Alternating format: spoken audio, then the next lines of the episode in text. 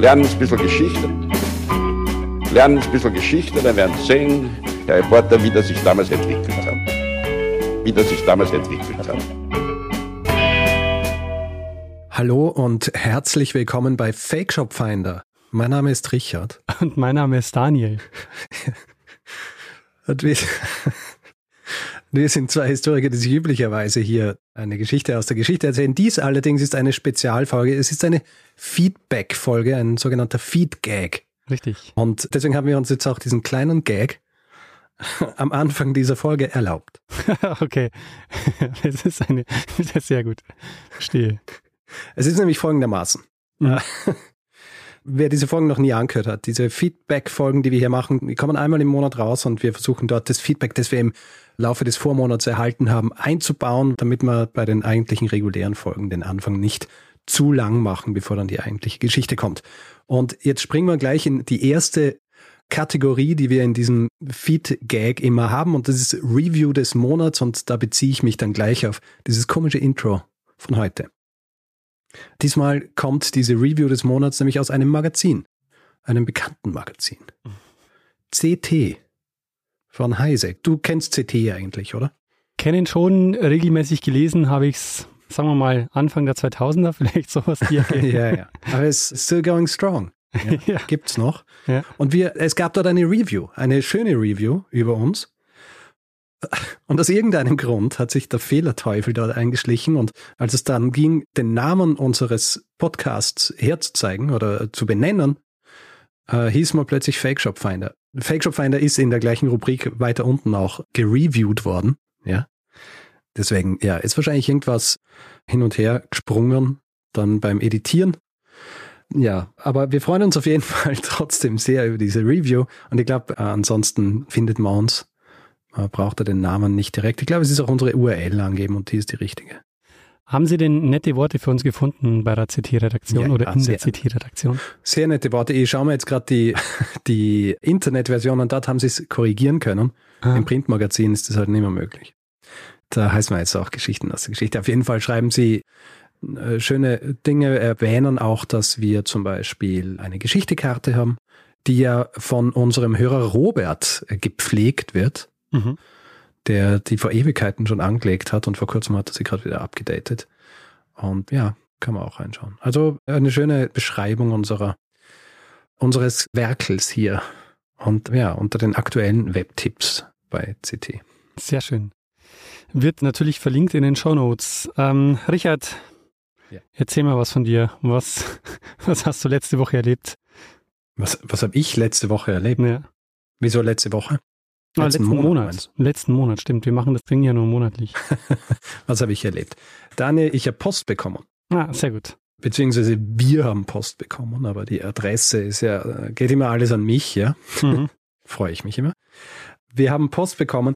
Einerseits habe ich ein kleines Packerl erhalten von Lena. Mhm. Und Lena schreibt als kleines Dankeschön für mittlerweile 371 Podcasts-Folgen. Holy shit.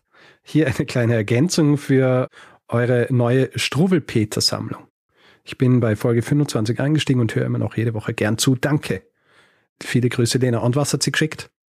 Sie hat eine Ausgabe des Struwel Hitler geschickt, Ah, sehr gut. den ich erwähnt habe in der Struwelpeter-Folge. Mhm. Und soll ich sagen, es ist echt äh, sehr interessant. Ich habe den ganzen dann durchgelesen. Mhm. Tatsächlich, ich habe ihn der Lene laut vorgelesen. Beim Café in der Früh. Und er ist sehr lustig. Also, da werden viele so, ja, Referenzen zu, zum Krieg und zu den Alliierten, beziehungsweise zu Italien dann auch und die unterschiedlichen Personen, die eben im Struwelpeter vorkommen, die sind dann eben so Leute wie Hitler und, und Goebbels und Göring und Mussolini. Und ja, sehr spannendes Produkt und eben vor allem deswegen auch spannend, weil es ja tatsächlich den britischen Soldaten mitgegeben wurde. Ja. Mhm. Und lange Zeit, und das habe ich jetzt auch in diesem Büchlein erst gelesen, da steht das nämlich, dass der Enkel von einem der Autoren, Rory Spence, im Jahr 2001 im Struwelpeter-Museum in Frankfurt war und dort den Strubel Hitler gesehen hat. Und bis dahin war nicht wahnsinnig viel bekannt über die Autoren, Philip Ah. Spence und Robert Spence, weil das Ganze ja unter dem Pseudonym Dr. Schrecklichkeit veröffentlicht wurde. Ja. Und der hat dann mehr über diese beiden Autoren erzählen können. Und deswegen wissen wir jetzt auch mehr drüber. Ah, sehr cool. Jetzt hast du fast schon ein eigenes Bücherregal mit Struwelpeter-Literatur. ja, fast. Den eigentlichen Struwelpeter habe ich ja dir mitgegeben. Ach, den hast du gar nicht behalten. Na, den habe ich ja dir gegeben. Ach so, ich dachte, du hast ihn zweimal gekauft. Nein, nein, ich habe den nur einmal, nur einmal gekauft, damit ich ihn dann bei der Folge so hervorziehen kann und dir übergeben. also ja, vielen herzlichen Dank, Lena. Großartig. Wird jetzt tatsächlich Teil meiner Struwel-Peter-Sammlung. Ich habe noch einen Tipp. Wenn ihr das Aha. nächste Mal am Frühstückstisch sitzt und ja. Kaffee trinkt und mhm. Bücher liest, dann könnt ihr noch was essen dazu. dann können wir anschließend einen Podcast aufnehmen ohne Magenknurren. Das ist unnötig. das ist nicht nötig. Na gut, vielleicht mache ich mal dieses komische Quell, diese Quellhaferflocken, die über Nacht im Kühlschrank liegen. Mm, so gut. Das macht man ja auch bei Porridge, oder? Ja, es ist ja im Grunde ja Porridge. Ich meine, das, was man meistens als Porridge bezeichnet, ist ja im Grunde halt Haferbrei oder aber, Hafer, der aber irgendwie Porridge ist noch so ein bisschen flüssiger, oder? Nee, das kommt drauf an, mit was und wie du es bearbeitest. Hm, verstehe. Gut. Ja, ich meine, mit genug Zucker ja, ja. ist wahrscheinlich auch genießbar, oder? ja, aber die Süße kommt ja durch die Früchte. Ich meine, tust du einfach ein paar ja, die Süße kommt ja durch die Früchte. Cranberries rein, dann ist es eigentlich egal, wie viel Zucker du rein tust. Cranberries, ja. Hm. Cranberry. Hast du gewusst, dass es gibt in der Linguistik eine Bezeichnung für den Teil von Cranberry, der Cran ist? Da heißt wirklich Cranberry-Morphem. Und das ist quasi ein Teil eines Wortes, das ohne ein zweites Wort keinen Sinn ergibt oder nichts bedeutet. Ah, interessant. Und das Cranberry-Morphem kommt eben von Cranberry, mhm. weil es ein Beispiel ist. Ah, Cran. Cran kann man so bringen. Okay. Richtig. Cran an sich kann nicht allein stehen. Verstehe. Ein bisschen wie ungeschlacht, das Wort.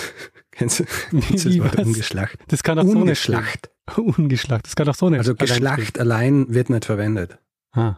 Vielleicht früher mal. Ungeschlacht. Naja. Lass uns in der Post weitergehen. Wir haben nämlich noch einmal Post gekriegt. Mhm. Und zwar eine, eine schöne Postkarte.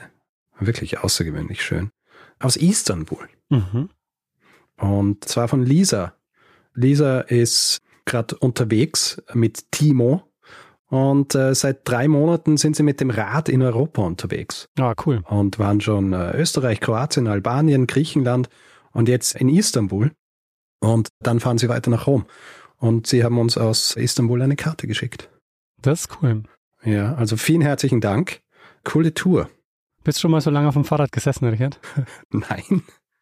Ich muss zugeben, früher als Kind ja. oder Jugendlicher habe ich so Fahrradtouren um den Bodensee gemacht. Ah ja. Ja, das äh, hin und wieder. Also nicht so oft, zwei, dreimal. Ich meine, um den, genug. um den Bodensee ist aber recht flach, oder? Äh, relativ, ja. Ansonsten hätte ich es wahrscheinlich nicht gemacht. ich möchte mich ja nicht überanstrengen. Ich bin ja auf so einem, also ein Berg ist übertrieben, aber schon so ein kleiner Hügel, auf dem ich aufgewachsen bin. Da hat Fahrradfahren immer war immer sehr anstrengend. Also die Hinfahrt war immer ganz angenehm, aber die Rückfahrt war immer sehr anstrengend. Ja, und dann ist noch die ganze Geschichte mit äh, Wind und so weiter, ja. Hm, ja. Ja, fährst so und der Wind ist im Rücken und dann denkst du so, ach, das Leben ist so schön. Dann müsst du wieder zurückfahren und dann äh, musst gegen den Wind fahren und dann, äh, dann denkst du, warum? Warum bin ich überhaupt am Leben? Ja. Ja, andererseits die Schönheit und diese Ästhetik des Fahrradfahrens, die habe ich erst jetzt im, im Alter schätzen gelernt. Ja, bist du nicht einmal vom Fahrrad gefallen und hast deinen Arm gebrochen? Ja, es gibt auch schlechte Zeiten, aber die können nicht darüber hinwegtäuschen, dass Fahrradfahren eigentlich richtig cool ist. Ich verstehe. aber ich bin in Wien schon auch ein bisschen Fahrrad gefahren. Ja, Wien ist schwierig. Also ich habe kein Fahrrad, aber ich habe diese Leihräder verwendet. Du hast kein Fahrrad? Nö. Hack. Mhm. Ja, er hätte viel zu viel Angst, dass man es steht. Es gibt ja diesen Trend aus so sehr Fahrrad, wie soll ich sagen, äh, fahrradreichen Städten, zum Beispiel Amsterdam, glaube ich. Mhm. Da gibt es ja so diesen Trend, dass man seine Fahrräder extra so hässlich macht. Ja, genau. Ja. Damit sie nicht gestohlen werden. Und da denke ich mir, wenn ich mal ein gutes Fahrrad habe, dann will ich es ja auch nicht hässlich machen. Ja. Also extra hässlich machen, damit es mir nicht gestohlen wird, dann lege ich mir besser gar keins zu. Ja, du nimmst eins, das du dir dann ins Wohnzimmer hängst. Ja, das gibt's auch, ja. ja. Also ein Freund von mir, Daniel, der fährt sehr gern Rad. Mhm. Also ein anderer Daniel, falls du dich jetzt fragst. Naja, wär's ich? Hm? Der fährt sehr gerne Rad und der hat halt auch ein entsprechend teures Rad und das landet dann in der Wohnung natürlich. Das kann man nicht draußen stellen lassen. Ja, ich finde es aber auch sehr schön eigentlich, wenn so ein Fahrrad an der Wand hängt. Also so ein schönes Rennrad. Hm. Finde ich cool. Ja, ich habe früher bei einem Unternehmen gearbeitet, das zum Beispiel auch so Fahrradwegkarten und so weiter gemacht hat, digital. Mhm. Also ein ziemlicher Fahrradfokus auch. Und da im Büro hing ein Fahrrad. Hm. Also ich habe äh, jahrelang unter einem äh, Fahrrad gearbeitet, beinahe wie unter einem Damoklesschwert. Ja, also ich muss sagen, ich äh, finde es ein bisschen schade, dass ich das Fahrradfahren für mich erst jetzt entdeckt habe, weil dadurch habe ich solche Touren nie gemacht. Also ja, jetzt im Moment ist es schwierig, so eine Tour zu machen. Und wenn man so eine Tour machen kann, so nach dem Abi oder so diese Zeiten während dem Studium oder so, da hat mich Fahrradfahren leider noch nicht interessiert. Hm. Ich verstehe. Na, du hast ja auch viel Studienzeit in Wien verbracht. ja. Und hier Fahrradfahren ist schon teilweise so ein bisschen eine Grenzerfahrung. Ja, ist, die Stadt ist einfach sehr eng und dann noch diese ganzen Straßenbahnschienen. Ja, ist hm. schwierig. Dann heißt es immer, es hat irgendwie so hunderte Kilometer Radweg und oft sind es halt einfach nur Teile der Straße, die entsprechend bankiert sind und man wird einfach trotzdem abgedrängt. Naja. Es ist nicht ideal, aber ja, äh, es wird daran gearbeitet, davon gehe ich aus, dass das in Zukunft besser wird. Und da muss ich dazu sagen, es gibt eben diese Leihräder, die ich verwendet habe und so, das ist ja. schon cool. Mhm. Ja. ja. Wo man quasi einen symbolischen Euro oder so zahlt für die Anmeldung und dann ist immer die erste Stunde gratis und länger als eine Stunde bin ich eh nicht gefahren. Ja, ja, klar. bin ich dann oft in die Arbeit gefahren. Ah ja. Weil äh, dann habe ich das Rad hier bei so einem Stand holen können und dann bei der Marieferstraße wieder abstellen. Also, das ist schon eine gute infrastrukturelle Geschichte. Brauchst mal wieder einen Arbeitsweg? Du könntest. Nein, also, eigentlich nicht. Ich bin sehr zufrieden, dass mein ja, Arbeitsweg vom Bett zum Stuhl ist. Du könntest aus dem Haus gehen, einmal da das Fahrrad nehmen, einmal um den Block mhm. fahren, wieder hinstellen und dann wieder nach Hause gehen. Hm, könnte ich, aber es wäre wär absolut unsinnig. Ja, du hättest ein bisschen Bewegung und hättest du das Gefühl, so jetzt gehe ich in die Arbeit. Äh, ja, na, brauche ich nicht. Okay. Das brauche ich nicht. Äh, apropos Unsinn, ich würde sagen, wir sollten wieder mal was Sinnvolles machen. Mhm. Gehen wir weiter im Programm. Mhm. Ja. Ähm, vielleicht noch kurz, bevor wir zu Feedback kommen, zu spezifischen Folgen. In einer der letzten Folgen habe ich irgendwie so in einem Nebensatz erwähnt, dass wir eventuell vielleicht ein bisschen weniger Folgennummern referenzieren in Folgen, weil sich manche Leute davon gestört fühlen könnten, dass wir mhm. ständig sagen, hey, schau, die Folge und die Folge, da haben wir das auch schon erwähnt. Dass die ähm, entsprechende Reaktion drauf Hui. war, dass viele gesagt haben, sie mögen das eigentlich so. Mhm. Ja weil sie dazu bringt, dass sie ältere Folgen, die sie neu gehört haben, anhören oder dass sie einfach dieses Gefühl kriegen für diesen Flickerteppich, von dem wir immer sprechen. Oder ja, wie man in Deutschland ja. sagen wird, Flickenteppich. Sagt man das so? ähm, Flickenteppich. Oh, ich kenne es auch nur unter Flickerteppich. Oder, oder ist es Fleckerteppich in Österreich? Flickerteppich. Ja. Auf jeden Fall, du weißt, was ich meine. Mhm. Hm. Und äh, deswegen, ja, habe ich beschlossen, ich werde es weiterhin machen. Ja, voll. Also ich denke auch, das Feedback war eindeutig und es macht auch wirklich ein besseres Gefühl beim Geschichten erzählen, weil man merkt, äh, man macht ja dieses Netzwerk einfach hörbar, also dadurch sichtbarer. Mhm. Genau.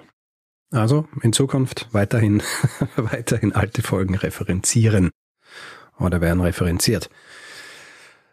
Gut. Sonst haben wir nichts Hausmeisterliches mehr, oder?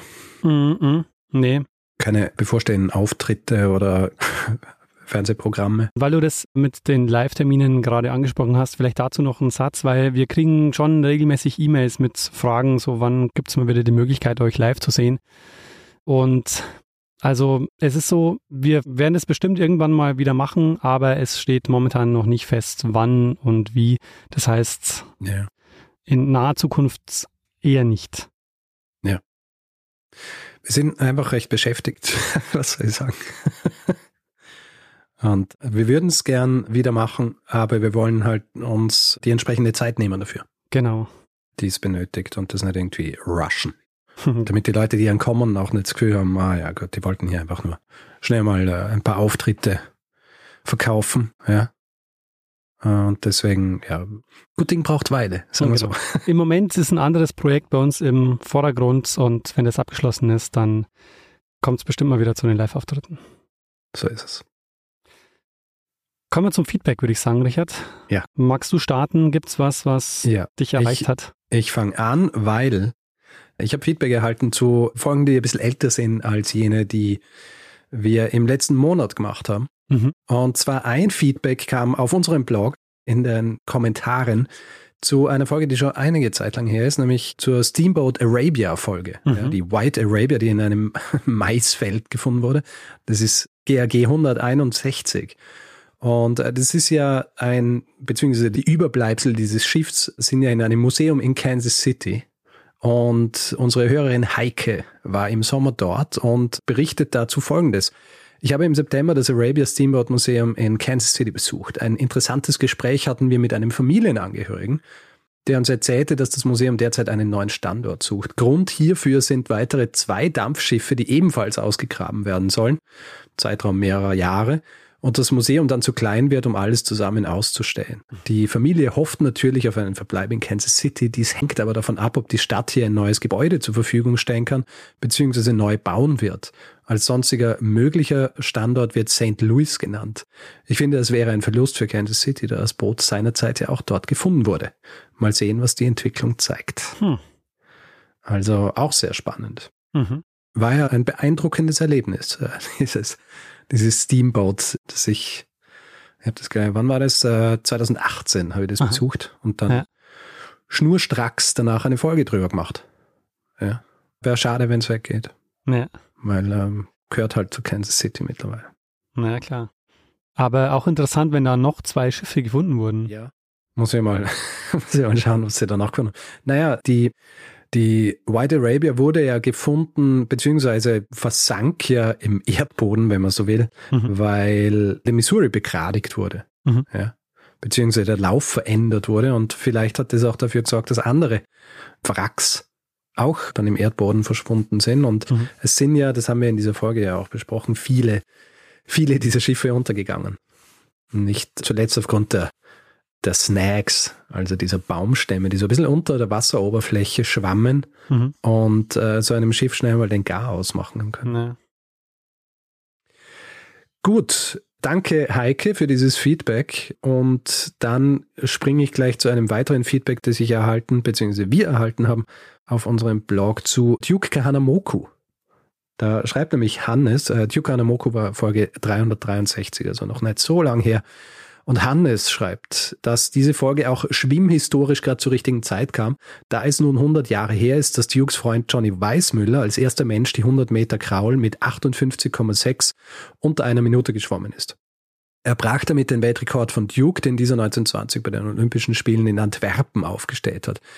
Damit wäre es fast Duke gewesen, der als erster diese Schallmauer durchbrochen hätte. Er hätte es übrigens auch getan, wenn er anders geschwommen wäre. Johnny und er schwammen damals einen Stil, den man American Crawl nannte.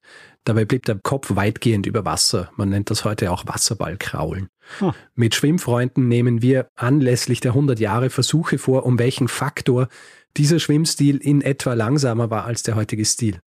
Eines ist schon gewiss, beide wären deutlich schneller geschwommen und nach dieser Rechnung wäre vielleicht Duke der erste Mensch unter einer Minute gewesen. Ah. Sehr spannend. Also ja, sehr gut. Dinge, über die ich so nie nachgedacht habe. Ja, voll. Es stimmt natürlich, ja. Also wie, dass sich natürlich allein die Art und Weise, wie man schwimmt, also die Tatsache, dass wir heutzutage ja auch immer wieder Rekorde haben, die gebrochen wird, das ist ja nicht in erster Linie, weil die Leute einfach größer und stärker und sonst wie werden, sondern weil auch sich die Technik verändert. Naja, wobei das mit dem größer stärker, wenn wir zum Thema Doping vielleicht nochmal uns unterhalten, gerade beim Schwimmen, dann ja, ja, spielt es schon noch eine Rolle. Natürlich klar. Aber ja. Naja. Aber interessant, dass Weißmüller derjenige ist, der diesen Rekord dann bricht, weil er ist ja auch derjenige, der dann die Hollywood-Karriere anstatt dem Duke dann hat. Naja, Duke, beziehungsweise zu jener Zeit, Weißmüller war halt auch um einiges jünger als Duke. Mhm. Ja.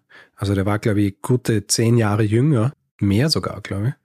Und deswegen ist natürlich nicht verwunderlich, dass er dann auch Rekorde bricht, die Duke vorher aufgestellt hat. Ja. Nee. Das ist äh, natürlich, also denke, ja, je älter man wird, desto schwieriger ist dann mit den Jungen zu, ähm, wie heißt's, to compete.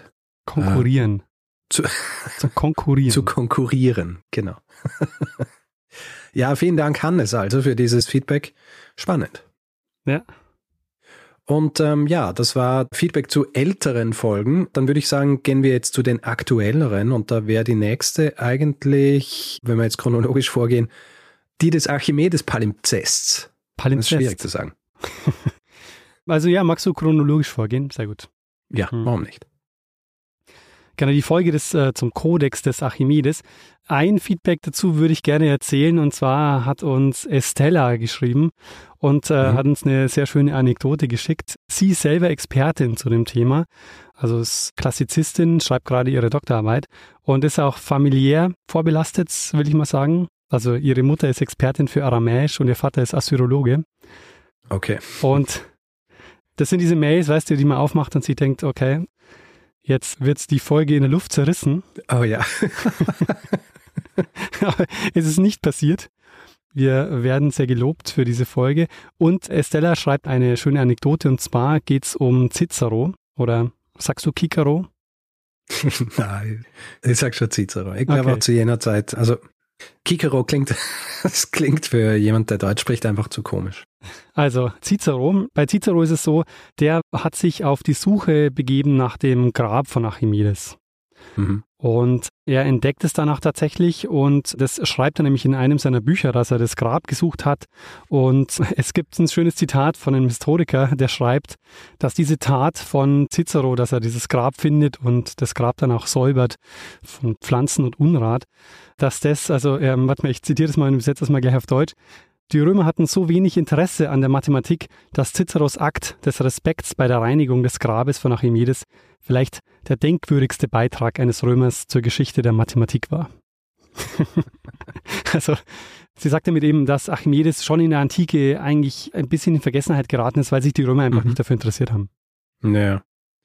Ziemlicher Shade, der da geworfen wird auf die Römer. ja. Und es ist dann aber sogar so, dass auch diese ganz viele Werke, die man heute für selbstverständlich hält, dass die auch als Palimpseste nur überliefert wurden. Das schreibt sie nämlich dann auch. Also das betrifft zum Beispiel auch Cicero. Wichtige Werke von ihm sind nur als Palimpseste gefunden worden und zwar auch teilweise erst im 19. Jahrhundert. Mhm. Also sie sagt dann eben, interessant ist, dass diese Renaissance-Gelehrten, die so antik begeistert waren, dass die teilweise eben eine kleinere Textauswahl hatten als wir dann später hm. oder die Leute im ja, 19. Jahrhundert. Ja, ja. Ja einiges passiert dann in der Zwischenzeit. Genau. Also vielen Dank, Estella, für dieses Feedback und für diese Anekdote zu Cicero.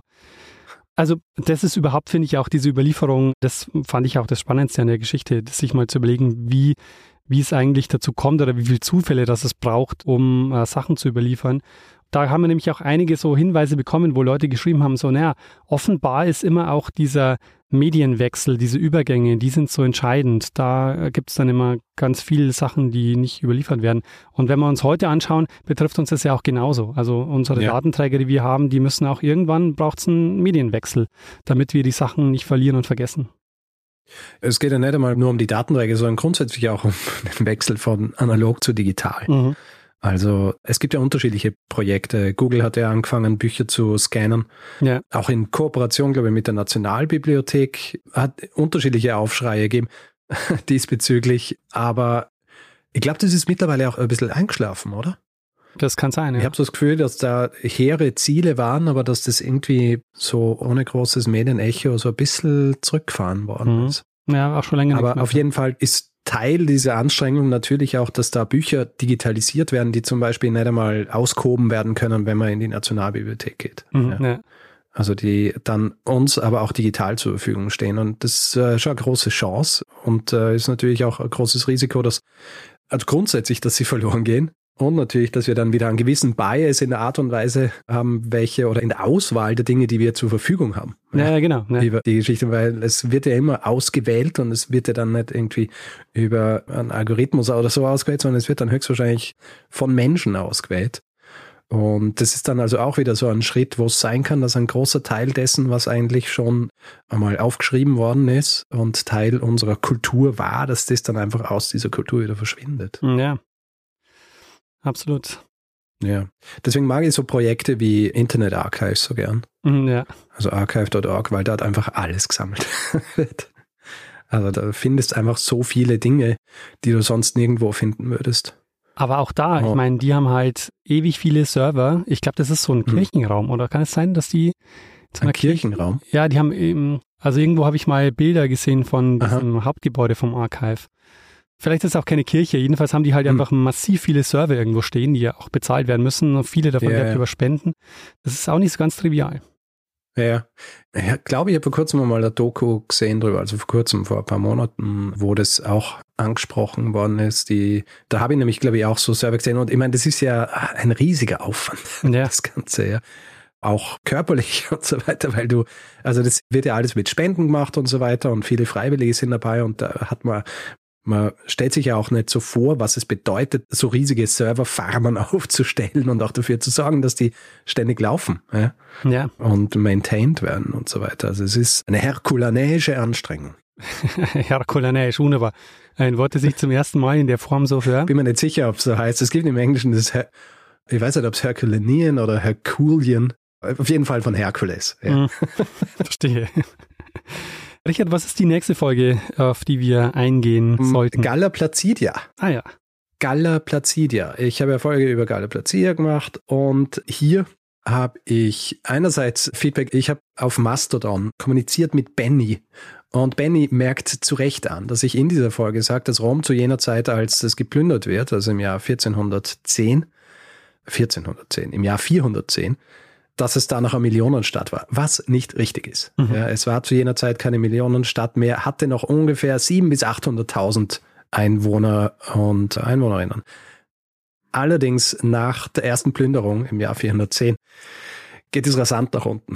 Also das gesamte fünfte Jahrhundert ist im Grunde jene Zeit, in der Rom mehr oder weniger entvölkert wird. Mhm. Ja, also Ende des fünften Jahrhunderts hast du nur noch ungefähr zwei bis 300.000 Leute, die in Rom leben. Hm. Und ja, also ich würde sagen, bis so Mitte des vierten Jahrhunderts schaut es auch ganz gut aus mit der Million und dann wird es immer weniger. Lässt sich natürlich auch nicht hundertprozentig so sagen, weil es keine offizielle Aufzeichnungen jetzt darüber gibt. Das wird über Umwege errechnet, aber ungefähr so kommt es hin. Also fünftes Jahrhundert, also mit der, mit der ersten Plünderung 410 und dann ist die zweite Plünderung, ich glaube, manchmal ist 455. Das ist natürlich katastrophal für die Stadt hm. und äh, für die Einwohnerzahl und ja. 15. Jahrhundert ist quasi das Ende der Millionenstadt Rom. Und es mhm. dauert dann hunderte von Jahren, bis wieder eine Million Menschen in Rom leben. Interessant. Ja, ich wollte gerade sagen, wahrscheinlich kann man da die jährlichen Berichte des Einwohnermeldeamtes heranziehen, um daran sagen zu können, wie viele Menschen in jedem Jahr in Rom gelebt haben. Ja, jetzt schon. ja. Aber es wird nie ähm. zu einem Dorf, oder? Weil das ist ja auch der Spruch, den es oft gibt, so Rom ist dann zu einem Dorf geworden es sind schon auch immer 100.000 da. Ja, es ist kein richtiges Dorf, aber es mhm. ist natürlich so, dass große Teile dieser Stadt im Mittelalter zum Beispiel brach liegen. Ja? Mhm. Also es gibt ja einen Grund, dass als dann zum Beispiel, als ich die Folge gemacht habe über Brunelleschi, der ja, wir wissen es nicht genau, wo er war, aber man geht davon aus, dass er lange Zeit oder ein paar Jahre in Rom verbracht hat, um dort die Ruinen zu studieren. Ja, und das waren einfach Ruinen. Ja, also da hast du einfach diese Viele dieser Dinge, die wir heute als Ruinen kennen, waren auch im Mittelalter schon Ruinen, weil einfach nur kleinere Teile der Stadt bewohnt worden sind. Ja. Und ja, also in der Renaissance sind sie schon hin, um sich die Ruinen anzuschauen dieser Stadt hm. und sie zu studieren. Gut, also danke Benny für mich darauf aufmerksam machen. Wir haben so ein paar Mal hin und her geschrieben dort und also mir fällt es immer ein bisschen schwer einzugestehen, dass sie nicht hundertprozentig richtig lag. Aber in diesem Fall hat er auf jeden Fall recht gehabt. Die Million gab es nicht mehr um 410 herum.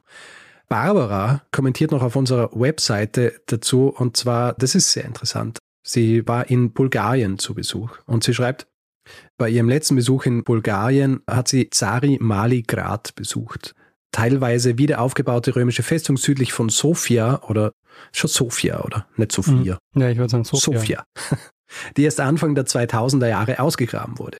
Dort wurde anscheinend auch eine Münze mit dem Porträt von Galle Placidia gefunden. Hm. Nach der Sage ist sie auf einer ihrer Reisen zwischen Konstantinopel und Italien dort vorbeigekommen.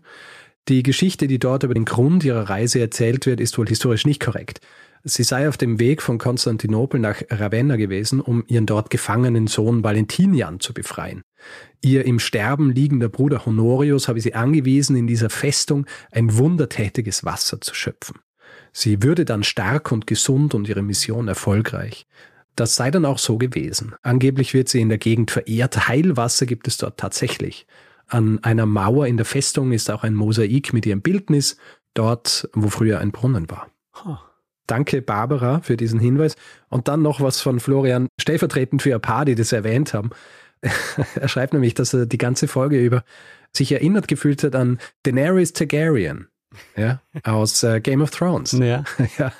Weil die ja auch ein ähnlich bewegtes Leben hinter sich gebracht hat und ja dann teilweise auch Königin eines, wie es in der Serie eher dargestellt wird, Barbarenvolks war, also ein Reitervolk eigentlich, aber kann man wahrscheinlich ungefähr gleichsetzen mit der Art und Weise, wie die Goten rezipiert wurden in Rom zu jener Zeit. Und das stimmt natürlich. Also vielleicht gab es da auch eine, eine gewisse Inspiration naja, aber Placidia. Das Ende passt halt nicht. Na, das Ende passt natürlich nicht. Es passt auch nicht, dass sie auf Drachen reitet. Ja, ja gut.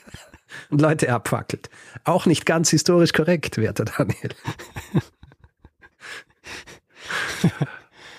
gut, also diesen, diesen historischen Anspruch hätte ich jetzt auch der Serie gar nicht zugeschrieben, aber gut.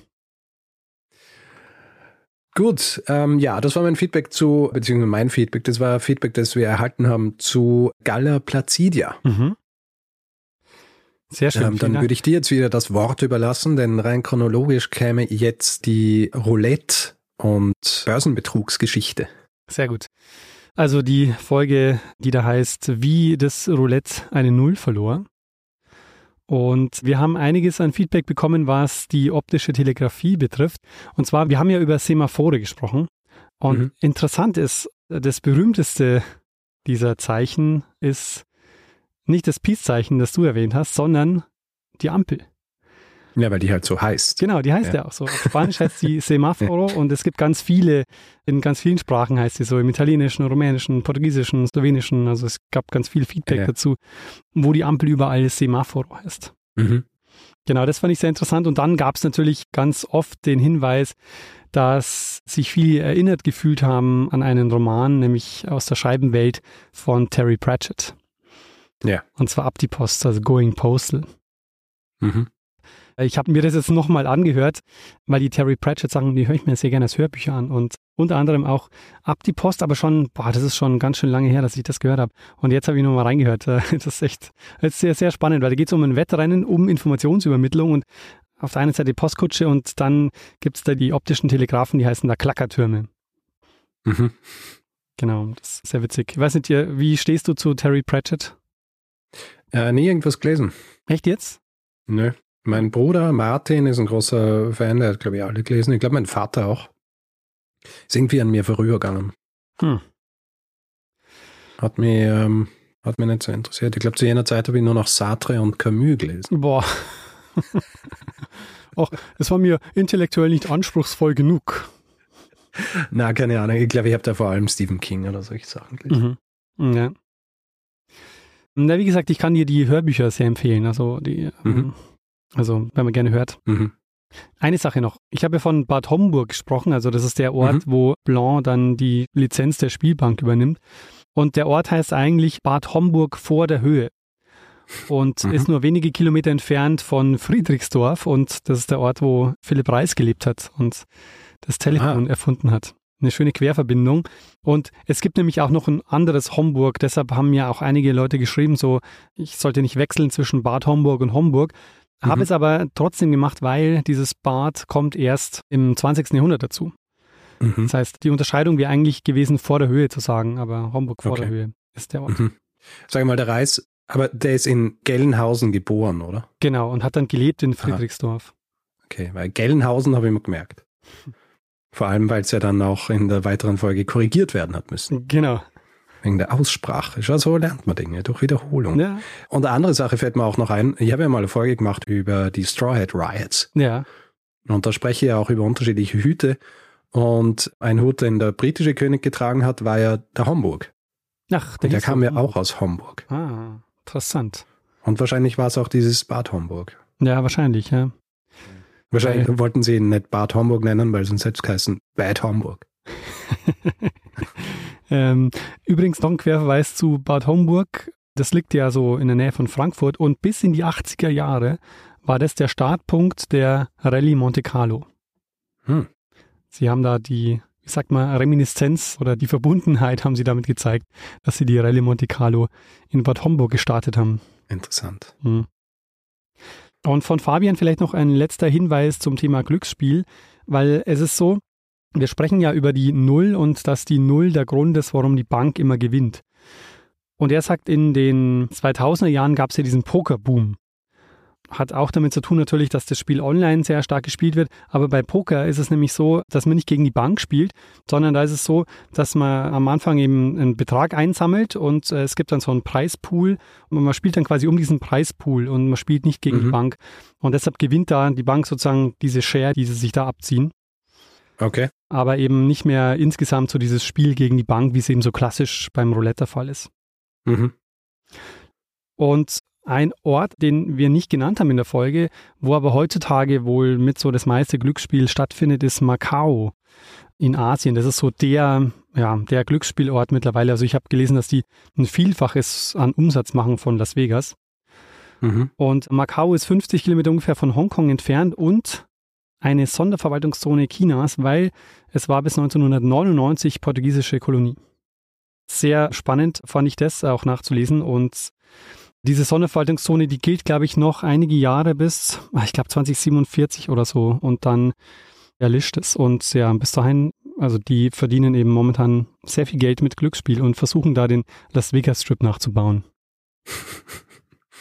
Ja, alle bauen ständig irgendwas nach, bis, weil der Las Vegas Strip ist ja auch mit lauter Nachbauten aus der alten Welt. Das ist interessant, ne? Genau, ja, wirklich. Die, ja. In Las Vegas versuchen sie, das alte Europa nachzubauen und in Macau versuchen sie jetzt Las Vegas nachzubauen. Sehr gut. Hm. Damit, Everything's a Remix, wie es so schön heißt. genau. Ja. Damit bin ich am Ende, Richard, und übergebe das Wort an dich und an das Feedback zur letzten Folge, die wir heute besprechen. Gut, die Folge zu Morocco und dem klugen Hans. Da muss ich gleich mal ein sehr lustiges Feedback vorlesen von unserer Seite, ein Kommentar. Und zwar Mona schreibt, ich habe heute früh diese Folge gehört und es hat mich sofort an eine Folge von Bibi und Tina erinnert. Das sprechende Pferd. Um mal kurz das Genre zu wechseln. ja. Und da habe ich mich immer schon gefragt, ob sie sich vielleicht an einer wahren Geschichte orientiert.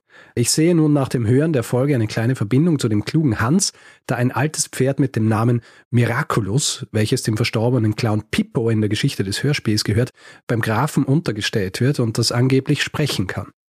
Sie finden dann gemeinsam das Tagebuch des Clowns mit der Geheimsprache. Wenn die rechte Augenbraue hochgezogen wird, heißt das eins und die linke Augenbraue hochziehen heißt zwei oder Faust machen heißt fünf und so weiter. Zweimal wiehern heißt dann zehn und zweimal mit dem Huf aufstampfen heißt dann zwei in der Antwort Pferdesprache. In der Geschichte geht es dann noch um Pferdediebstahl, der Miraculous wertvoll wird, wenn er sprechen kann. Ah, sehr gut. Also hier Einfluss ja. der Geschichte auf Bibi und Tina. Die erste Verbindung zu Bibi und Tina, sehr gut. Ich muss ganz ehrlich sagen, es ist ein lustiger Zufall, weil ich habe erst vor ungefähr einer Woche gelernt, dass es äh, das gibt, Bibi und Tina. Weil ich zu Besuch war bei einem Freund, der kleine Kinder hat. Aha. Die haben sich Bibi und Tina angeschaut. Sehr gut. Ähm, das ist ja so quasi eine Verquickung zweier Dinge, die Leute mögen, oder? Pferde und Hexen. Ja, genau. Ja. Äh, das ist ein sehr guter Marketing-Stunt, würde ich sagen. ja, total. Sehr gut. Aber ähm, warte mal, so das sprechende Pferd ist ja eigentlich das, was man von Mr. Ed kennt, oder? Ja, genau. Mr. Ed wurde auch äh, öfter mal erwähnt. Ich weiß gar nicht, ob ich Mr. Ed jemals gesehen habe. Ich kenne es natürlich so vom Hörensagen. Aber da geht es um ein sprechendes Pferd. Das ist eine amerikanische Serie, oder? genau. Es geht um ein sprechendes Pferd. Und wir machen die Insta-Stories immer bei uns und man kann ja der Musik hinterlegen. Und ich wollte mhm. so gern den Trailer von Mr. Ed hinterlegen, aber den gab es leider nicht. Oh je. Kann man nicht selber Musik hochladen. Naja, das wird, glaube ich, mit den Lizenzen schwierig. Ich nehme lieber das, was hinterlegt hm. ist. Naja, verstehe schon. Verstehe. Gut, dann noch ein Feedback erhalten zu dieser Folge und zwar von Max, der sich auch von Berufswegen mit künstlicher Intelligenz auseinandersetzt. Mhm. Schreibt mir von einem seiner Projekte, das er mit seinem Team umgesetzt hat, das den klugen Hans virtuell nachstellt.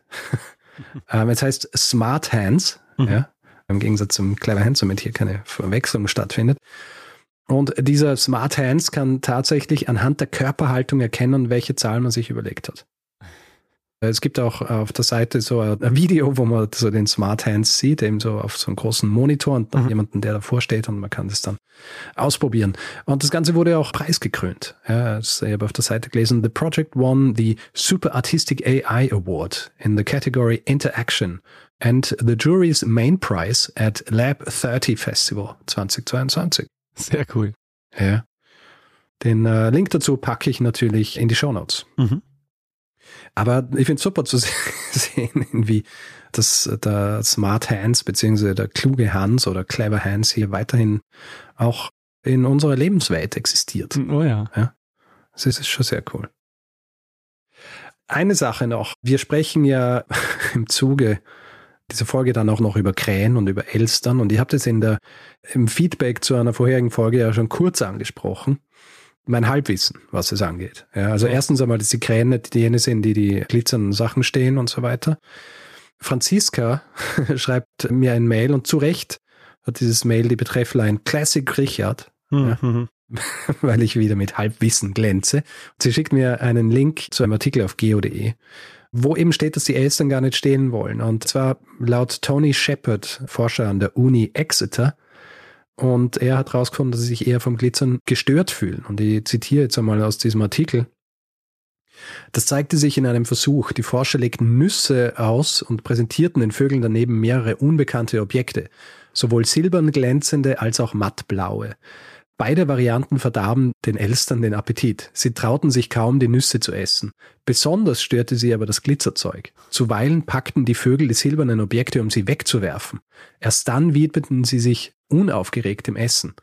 Psychologen nennen die Angst vor Ungewohntem Neophobie. Ha. Sie ist auch unter Menschen verbreitet. Ja. Interessant. Also auch wieder sehr ähnlich dem Menschen eigentlich. Weil äh, nicht umsonst gibt es ja so Sprüche, was Essen angeht, ja, was man nicht kennt, das isst man nicht und solche Dinge. Aber das reicht schon, wenn da was anderes noch daneben steht. Ich meine, die haben ja, ja diese Gegenstände gar nicht gegessen, sondern die waren auch gar nicht ja, ja, essen. Ja, sie fühlten sich bedroht. Ah, ja, interessant. Zum Essen braucht man einfach eine angenehme Umgebung. Ja. Dann möchte man sich nicht irgendwie den Appetit verderben lassen durch irgendwelche Dinge, die man nicht kennt. Und ja, weiß, ob es einen vielleicht anspringt oder was weiß ich. Weil das Auge ist ja auch mit. Korrekt, das Auge ist mit. Und zu Krähen und Elstern auch noch ein weiteres interessantes Mail von Markus. Und Markus schreibt, ich hätte noch eine kleine Ergänzung zur Kluge Hans Folge. Ich bin Lokführer. Ab und zu gibt es während der Fahrt einen Knall. In den meisten Fällen deshalb, weil eine Krähe einen kleinen Stein auf die Schiene gelegt hatte. Sie kommen anschließend zurück, um das Steinmehl zu essen. So nehmen sie vermutlich Mineralien zu sich. Hm. Also das ist sensationell. Das ist schon, das ist sehr smart. Also ich habe das jetzt nicht überprüft, ob das stimmt. Ich vertraue mir. Ja. ja. Der Mann er hat seine Due Diligence gemacht und das auch überprüft, ob das so stimmt.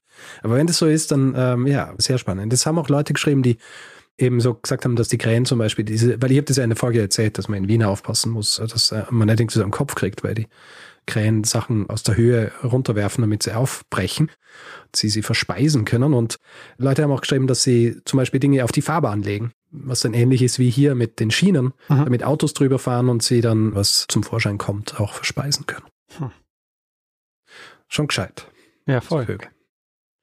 Verzeih ihnen fast, dass sie auch wahnsinnig laut sind. In der Früh. ja, das äh, war mein kleines Feedback zu dem klugen Hans und Marokko. Sehr cool. Also vielen, vielen Dank für das ganze Feedback. Ja, großartig. Freut mich sehr. Ich finde es super, dass so unterschiedliche Dinge kommen. Ja, ja. Ist einerseits jemand, der ein eigenes Artificial Intelligence Projekt mit dem klugen Hans macht und andererseits dann eine Verbindung zu Bibi und Tina. ja, genau. Ja. ja. Die Welt ist einfach sehr komplex. Ja. Alles hat irgendwie miteinander zu tun. Ja, und es kommt hier nur deshalb zusammen, weil wir dieses Feedback bekommen. Und das macht es ja auch so spannend, weil dadurch ergibt sich ja auch noch ein Mehrwert, der einfach so nie zustande kommen würde, wenn einfach wir nur hier ins Mikro reden würden. Ja, nein. Wir sind angewiesen auf dieses Feedback, ja. damit es auch für uns irgendwie ein lebendes Projekt ist. Sehr cool. Also ja, vielen, vielen Dank. Vielen herzlichen Dank. Dann würde ich sagen, gehen wir über zur letzten Kategorie unserer Feedgags. Und zwar Podcast des Monats. Wir haben uns ja angewöhnt, jeder einen Podcast zu nennen. der Podcast des Monats für uns ist. Und ich würde dir hier jetzt einfach das Wort überlassen, Daniel, damit du deinen vorstellst. Haben wir auch einen Jingle eigentlich? Ach so, ja, natürlich haben wir einen Jingle. Podcast des Monats.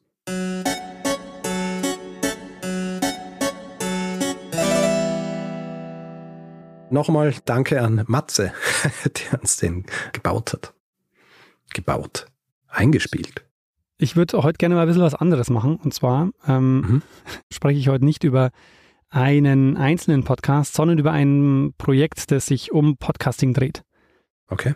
Und zwar geht es um das Projekt Wispod oder Wissenschaftspodcast.de. Und bei Wispod, das Projekt nennt sich Reiseführer durch die Welt der Wissenschaftspodcasts. Und ähm, ich habe mich da selber lange sehr engagiert bei dieser Seite und beim Aufbau dieser Seite. Und es ist so, bei Wispod gibt es eine Liste an Podcasts, die sich um Wissenschaft drehen oder um Wissensvermittlung drehen in irgendeiner Art und Weise. Da gibt es ganz unterschiedliche Projekte. Also es gibt einerseits Institutionen, dann gibt es Forschende, die podcasten, dann gibt es Leute, die einfach interessiert sind an bestimmten Themen. Und diese Seite fasst ganz viele Podcasts zusammen, die sich um ja, um Wissensvermittlung drehen im weitesten Sinne. Und ein Podcaster, der Lars Naber, der den Podcast Auf Distanz macht, ein Astronomie-Podcast, der auch sehr zu empfehlen ist. Und er hat eine fantastische Webseite gebastelt unter wispod.de, die sehr gut durchsuchbar ist und sehr gut strukturiert ist. Also alle, die sich interessieren für Wissenschaftspodcasts oder ja, in irgendeiner Weise Podcasts nutzen, um sich äh, Wissen einzuverleiben, äh, für die sei das ein Tipp, der vielleicht nützlich ist. Also wispod.de oder wissenschaftspodcast.de. Ja, Wispod haben wir auch viel zu verdanken, oder? Was, Absolut. Äh, ja. was Publikum angeht, weil wir vor allem in unserer Frühzeit war das ja, wenn ich mal die Logs unserer Seite anschaue, eine der Seiten, wo wir wahnsinnig viel Traffic gekriegt haben. Auf jeden Fall, weil es ja auch eines der ja, ersten Vernetzungsprojekte waren, an denen wir uns beteiligt haben und die auch sehr wichtig waren, um so diesem freien Podcast auch mehr Sichtbarkeit zu verleihen. Also ja. das muss man vielleicht noch sagen, die meisten Podcasts auf der Seite sind eben eher so Indie-Podcasts. Also es sind jetzt nicht so die, die großen Spotify-Produktionen drauf, wahrscheinlich gar keine einzige drauf. Aber also, mhm. äh, weißt was ich meine, das sind eher so diese ja, ja. ja, kleineren Projekte. Ja. Intrinsisch motiviert, genau. wie ich zu sagen pflege bei solchen Dingen so wie sie eigentlich, wie soll ich sagen, sein sollte. Ja, ja. dass man sowas startet, weil es einen selber interessiert und weil man Interesse daran hat, das weiterzugeben. Genau. Und man findet, dass es sinnvoll ist, dass mehr Leute was drüber wissen. Ah, und das vielleicht noch. Das Ganze ist eine kuratierte Liste. Das heißt, da gucken auch Leute drauf und äh, schalten erst, also man kann sich da anmelden und sagen, ha, ich habe hier einen Wissenschaftspodcast, könnte interessant sein für diese Liste. Und da gibt es ein Team, ein Redaktionsteam, das sich da den Podcast dann nochmal anhört, bevor der dann da online gestellt mhm. wird. Das heißt, es ist ein kuratiertes Angebot. Insofern, falls ihr da Interesse habt oder einen Podcast macht, von dem ihr denkt, der könnte da gut dazu passen, dann meldet euch da gerne. Richard, ja. Hast du auch was? Ich habe auch was. Ich habe was und da muss ich zugeben, es ist fast ein bisschen Eigenwerbung. Weil ich war bei diesem Podcast zu Gast. Ah. Und zwar vor nicht allzu langer Zeit. Der Podcast heißt Drama Carbonara. ich lese da jetzt die Selbstbeschreibung vor. Ja. ja. Das ist ein Comedy-Podcast. Der Comedy-Podcast Drama Carbonara, bei dem die drei Freundinnen Asta, Jasna und Tatjana dramatische Kurzgeschichten aus Heftromanen wie Meine Wahrheit, Meine Schuld oder Intimbeichte lesen und kommentieren. Und sie haben auch Gäste hin und ich, ja. ich war eingeladen, weil ich habe die Tatjana habe ich kennengelernt, als wir gemeinsam auf äh, bei einem Panel waren vor ein paar Monaten und da hat sie gefragt, ob ich nicht Lust hätte, auch mal mitzumachen. Und es war ganz lustig. Ich war bei der Halloween-Folge dabei. Mhm. Äh, die Halloween-Folge, wo eine Geschichte vorgelesen wurde, die hieß Meine Familie und die Schuld am Moorgespenst. Ja, eine Schauergeschichte. Und es ist lustig, weil die sitzen wirklich, wenn sie diesen Podcast aufnehmen, so um den Tisch herum. Mhm. Es gibt Prosecco, Snacks, es wird gelesen, dazwischen gequatscht. Also ich erzähle dann auch so ein bisschen über uns, über einen Podcast und so mhm. weiter während dieser ganzen Geschichte. Und es ist irgendwie, äh, ja, es ist einfach sehr lustig. Warst du verkleidet und als Moorgespenst? Ich war nicht als Moorgespenst, weil ich habe nicht gewusst, was wir tatsächlich lesen werden. Okay. Es wird dann immer so ein bisschen ad hoc ausgewählt. Aber ja, auf jeden Fall reinhören. Es gibt überall, wo es Podcasts gibt oder auch auf dramacarbonara.com Podcast.at. Also fantastisch. Ich muss auch sagen, der Name ist mit einer der besten in der Podcast-Welt, oder? Drama Carbonara, super geil. Drama Carbonara. Das Lustige ist, es ist ja so, wenn man dort um den Tisch sitzt, da liest dann immer jemand und wenn man so das Gefühl hat, ah, jetzt wird spannend, jetzt wird ich lesen, Aha. dann ruft man laut Drama Carbonara und dann kriegt man das Heft und kann weiterlesen. Sehr gut. Und du kennst ja in so, äh, in so Magazinen, wenn so Geschichten erzählt werden, da gibt's dann immer wieder so ein, wie unterteilt wird. Ja, zum Beispiel ein Stern, mhm. der unterteilt dann irgendwie so von einer Szene zur nächsten. Und wenn so ein Stern vorkommt in so einer Geschichte, dann hat sich's bei ihnen eingebürgert, dass sie dann immer Zeitsprung rufen. Zeitsprung. Und das war eines der wenigen Male, wo ich wieder laut Zeitsprung in einem Mikrofon sagen habe dürfen. sagen dürfen. Sehr gut. Ja. Na, ist äh, sehr lustig. Also auf jeden Fall reinhören. Drama Carbonara ist österreichisch, ja. Aha. Also wer was für österreichischen Dialekt übrig hat, auf jeden Fall reinhören. Ja. Sehr cool. Ja, Richard, dann würde ich sagen, Hammers, oder? Hammers, denke ich. Ja. Können wir langsam die Adventszeit einläuten? Ja, läuten. Achso, stimmt, es ist jetzt Ende November, gell? Ja. Dann, äh, ja. Also vor Beginn der Adventszeit. Genau. Kann man schon das, those who celebrate. das erste Licht am Adventskranz schon mal anmachen? Kennst du diesen Gag, ne, den jedes Jahr jemand auf Twitter gemacht hat? Den Herdplatten? Äh, äh, äh, na, was ist der Gag? ja, immer eine Herdplatte anmachen. Die leuchtet ja dann so rot, wenn du nichts draufstellst. Er ist jetzt vor allem wahrscheinlich ein Witz, der wahnsinnig gut ankommt. Äh, mit der Energiekrise. Also eher nicht. Ja? Nein, nein. Einfach Kerzen anzünden. Es, Kerze ist halt auch wieder problematisch wegen dem Feinstaub. Hm. Aber kurz ja, ich fürs glaube, Foto. Das ist vertretbar. Kurz, kurz fürs Foto. Gut, in diesem Fall, to those who observe, schönen äh, ersten Advent. Und wir verabschieden uns hier, so wie wir es eigentlich immer tun, indem wir jemand anderem das letzte Wort lassen. Bruno Kreisky lernen ein bisschen Geschichte. Lernen ein bisschen Geschichte, dann werden Sie sehen, der Reporter, wie das sich damals entwickelt hat. Wie das sich damals entwickelt hat.